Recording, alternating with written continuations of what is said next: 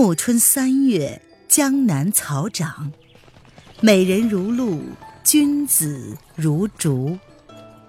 欢迎收听《青崖白鹿记》，作者沈英英，演播微凉，后期制作艾兰。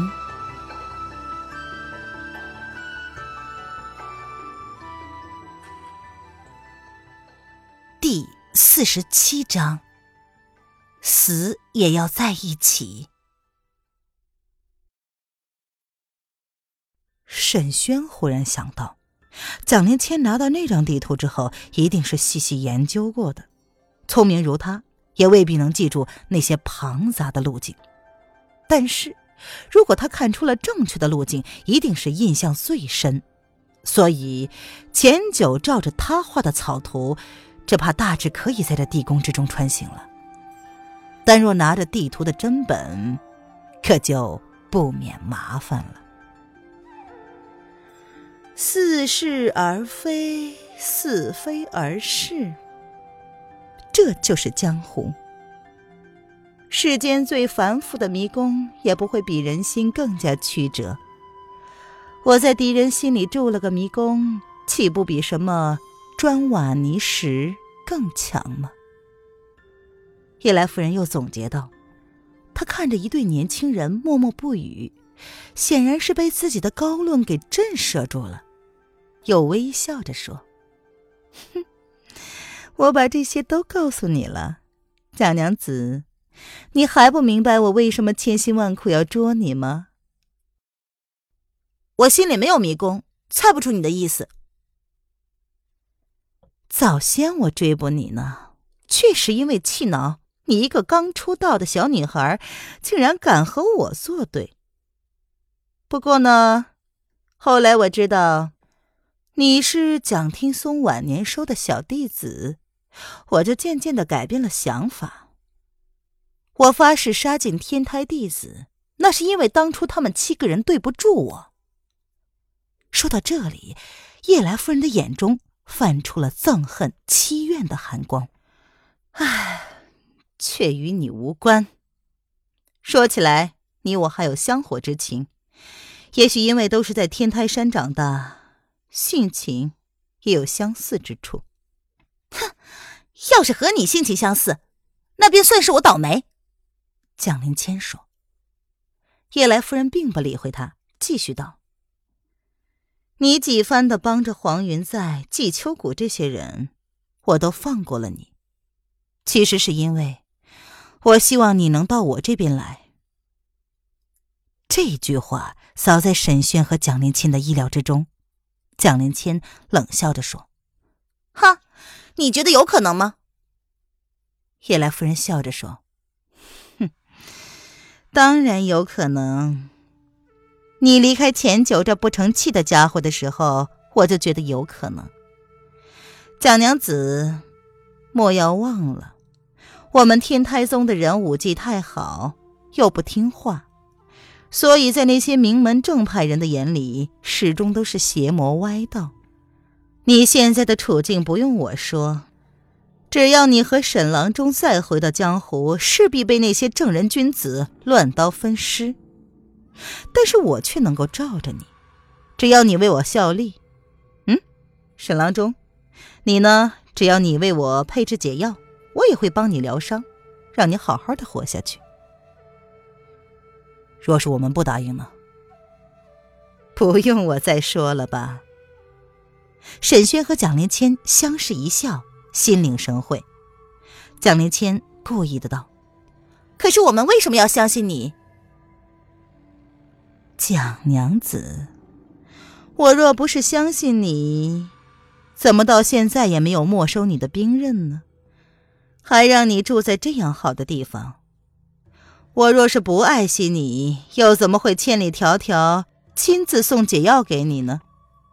当时虽然说是为了邀请沈郎中，一半也是因为很不忍心看着你早早的送命啊。什么解药？蒋离谦皱着眉。那金盔银甲的解药不是汤姆龙给的吗？和你有什么关系？啊！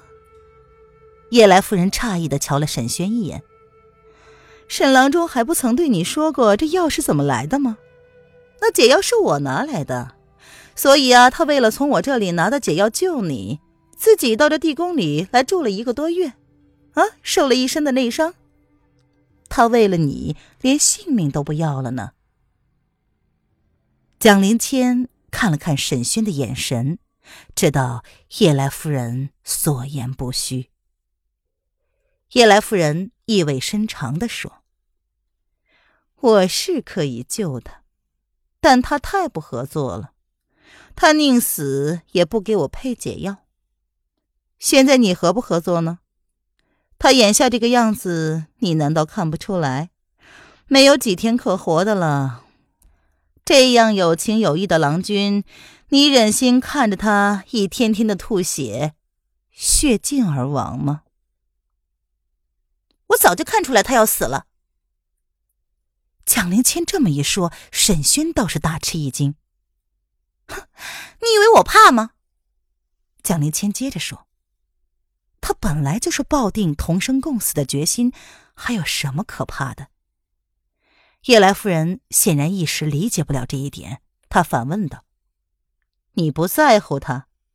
沈轩这时道：“他当然在乎我，只不过就算天下人都容不得我们，我们也绝不会屈从于你的。”叶来夫人脸色大变，一池芙蓉变成了满地的秋霜。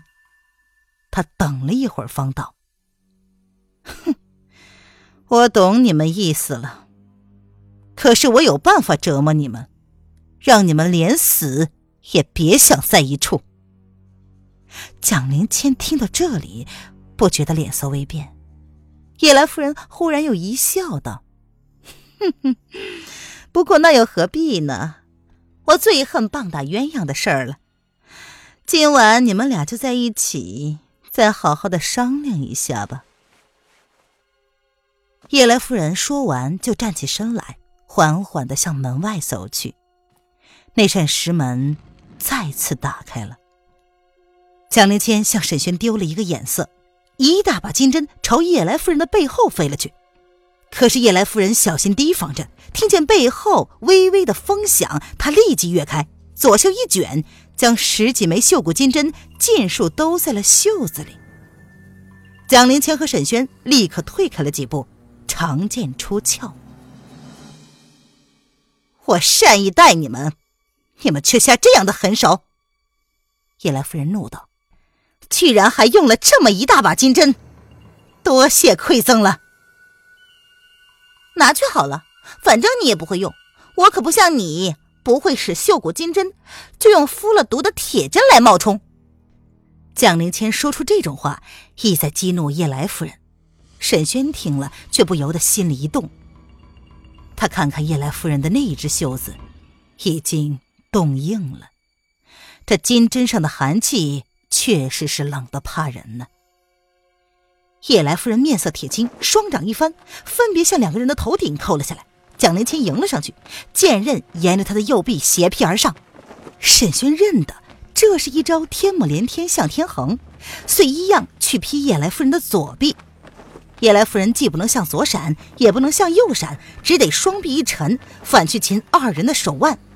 可是还未等他触及衣袖，蒋灵谦早就拉着沈轩腾空而起，一个细胸巧翻云，飞出了石门之外。就这样逃出来了，未免也太容易了吧？两个人都觉得颇为意外。叶来夫人反身冲出，双掌做鹰爪状，黝黑尖利。锐不可当。蒋灵谦低声的道：“沈郎，海客探鹰舟。”沈轩心领神会，刚才两个人同时使出了梦游剑法，逼得夜来夫人撤招。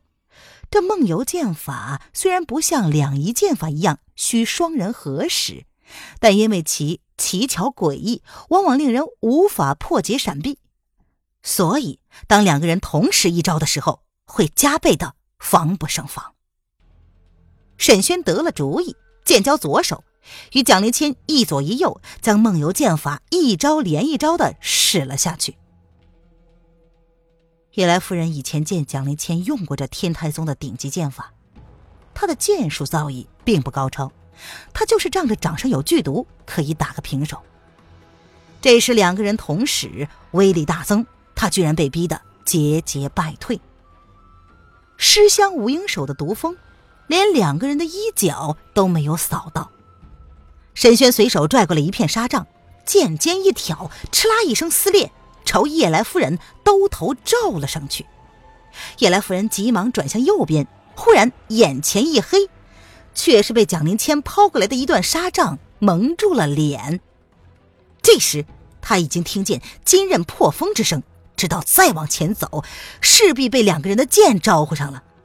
来不及扯去脸上的纱，他急急的往后一跳。只听“砰”的一声，那只巨大的花瓶撞碎了，碧桃花纷纷扬扬落了一地。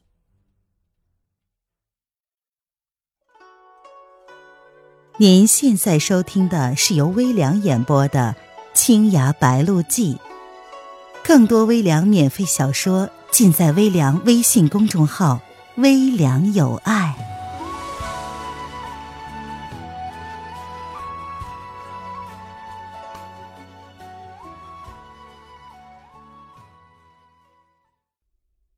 夜来夫人怒发冲冠之时，反而哈哈大笑起来。忽然，她金光一抖，撒开三尺。沈轩和蒋灵谦不得不立刻跃开。再一看，夜来夫人的手上不知何时多了一道金蛇鞭。这金蛇鞭原来也是夜来夫人自创的独门武技，因为没有尸香无影手来的更便捷毒辣，所以并不常用。但是金蛇鞭也有它的长处，如果非近身作战，则比尸香无影手有用。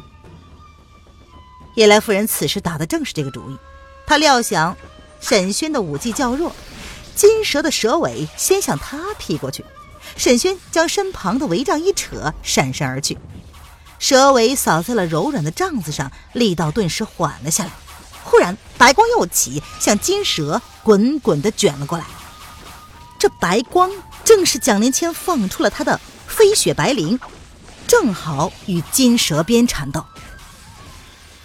这时，沈轩忽然闻到了一股腥气，他不禁的叫道：“当心，鞭子上有毒！”叶来夫人冷笑一声，使出了幻影鞭法，成千上万碧森森的金光如网织一般笼罩了下来。蒋灵谦却是毫不在意。飞雪白绫在金光里穿梭往来，竟似十分随意。这金蛇鞭是用三成金、三成铜打造的，分了九十九节，兼顾刚猛与柔韧，无往不利，十分霸道。相比之下呢，蒋明谦的飞雪白绫未免是柔弱不胜。但是沈轩看了一个回合，便知道蒋明谦败不了。飞雪白绫看似柔软飘逸。其实，对于使用者的内功运用要求极高，正是以柔克刚，后发制人。驾驭白绫里暗藏的铁钩、挑、摘、刺、打，更是一门晋级了机巧的功夫。金蛇鞭何以能比呢？两个小贼，你们当真不想要命了吗？叶来夫人大叫一声，忽然跳到了盆景上面，停手喝道。蒋灵谦看见他的肩头渗出了鲜血，知道他已经危机所伤，不由得大喜，白绫一卷，乘胜追击。夜来夫人把金蛇鞭一抖，荡开了飞雪白绫，她喝道：“你看看周围再说。”原来，夜来夫人的侍卫已经在大厅的四周满满的围了一个圈儿，每个人的手里都挽着一张强弓。每张弓的弦都已经拉满，箭在弦上，瞄准了这两个人。蒋灵谦不禁怔住了。叶来夫人的眼角忽然飘出了一丝难以察觉的狡黠，沈轩大惊，一把拉住了蒋灵谦的腰带，拽着他向后一跃，嗖的一声，鞋底里飞来了一把飞刀，把蒋灵谦的腰带生生的割断了。就在这时。蒋灵谦脚下的地板哗啦一声散了架，下面必然是陷阱。他飞身而起，这时头顶上又砸下了一个黑沉沉的铁栅栏。蒋灵谦毫无办法，只得一沉身坠进了陷阱里。沈轩一蹲身，在铁栅栏挡住陷阱口的那一刹那，也滚进了陷阱。叶来夫人要拉也拉不住了，只听“砰”的一声，陷阱口合上了。好啊，好啊！叶来夫人气得简直不知道说什么才好了。你们两个是死活都要在一起了。他走到陷阱边上，向下张望，却看见两个人手拉着手站在一起，根本一眼都没有往上瞧。王兆熙这时从弓箭手后面出来了，他低声的说：“夫人，要不然用机关吧。”叶来夫人一咬牙，走到盆景后面，把水源上的机括狠狠的一扳，旋即大声的道：“底下两个不知死活的小贼，听着！”一炷香之内，那间地牢就会灌满了水，你们出不来，就只能淹死在里面。好好想想吧，现在求饶还来得及。哼，我就不信了，死在一起的滋味就那么好。沈轩朝四周望了望，这个陷阱其实是一件不小的实事，或者会有出路的。此时，所有的石缝之中都有大水冲洗而下，看不出机关在哪里。蒋灵谦的清绝剑可以斩断栅栏上的几根铁条，但是上去也是被乱箭射死而已。水涨得很快，已经漫到他的肩膀了。沈郎，蒋灵谦道：“这件石事一定有出口的，你水性好，闭了气，慢慢的去找，找到了就出去。”沈轩心里一惊。即使这水漫到了头顶，他闭了气，仍可以支撑一阵儿。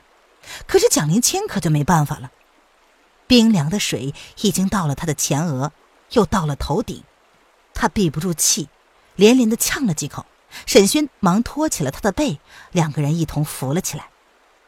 蒋灵谦的口鼻露出水面，禁不住深深的吸了一口气，侧过脸来，他朝着沈轩凄楚的一笑。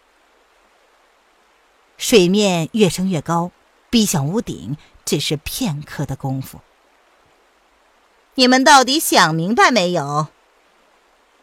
叶来夫人看见水已经从栅栏之间漫了出来，她于是叫道：“可是底下的那两个人好像没有听见一般。”沈轩这时再也没有办法让蒋宁倩呼吸了，只能紧紧捉住她的手。他们全身都飘在了大水里，浮浮沉沉。不着边际。他睁开了眼睛，看见黎黎的面容在波光之中影影绰绰，长发随着水飘来荡去，仿佛是水中的柳条。而黎黎的面色清白，缓缓的吐着气，手也像柳条一般软弱无力。叶来夫人好奇的走到了铁栅栏边。想看看这两个人究竟会怎么样。在清亮寒冷的深水中，两个影子悠悠荡荡，衣袂漂浮，人却紧紧的拥在了一起。这情景，叶来夫人忽然觉得心里最隐秘的那一角针刺一般的痛了起来。她俯下身来。呆呆的瞪着那两个人，不知过了多久，忽然他摆了摆手。王兆熙不解，叶来夫人轻声的道：“我叫你们都退下去。”侍卫们顿时撤得干干净净。过了一会儿，沈轩惊奇的发现，他们在一点一点的往下降，水退下去了。他扶着蒋灵谦坐在地上，再也支撑不住了，一口鲜血喷在了蒋灵谦的裙子上。蒋灵谦只是静静的瞧着。铁栅栏也撤掉了，陷阱口垂下了一根长绳。夜来夫人的声音从空荡荡的大厅里传了过来：“沈轩，你带着他离开吧。”从你来的路走，别再让我看到你们。话说完，脚步声也渐渐消失在了远处。沈轩和蒋灵谦相视一望，不敢相信这是真的。沈轩站了起来，拉了拉那根长绳，颇为结实。他说：“丽丽，我们赶快走吧。”蒋灵谦摇了摇头，然后说：“你相信他吗？绝不能从上面走。”沈轩点了点头。蒋灵谦把这件实事扫视了一周，他指着一个墙角道：“你看那里。”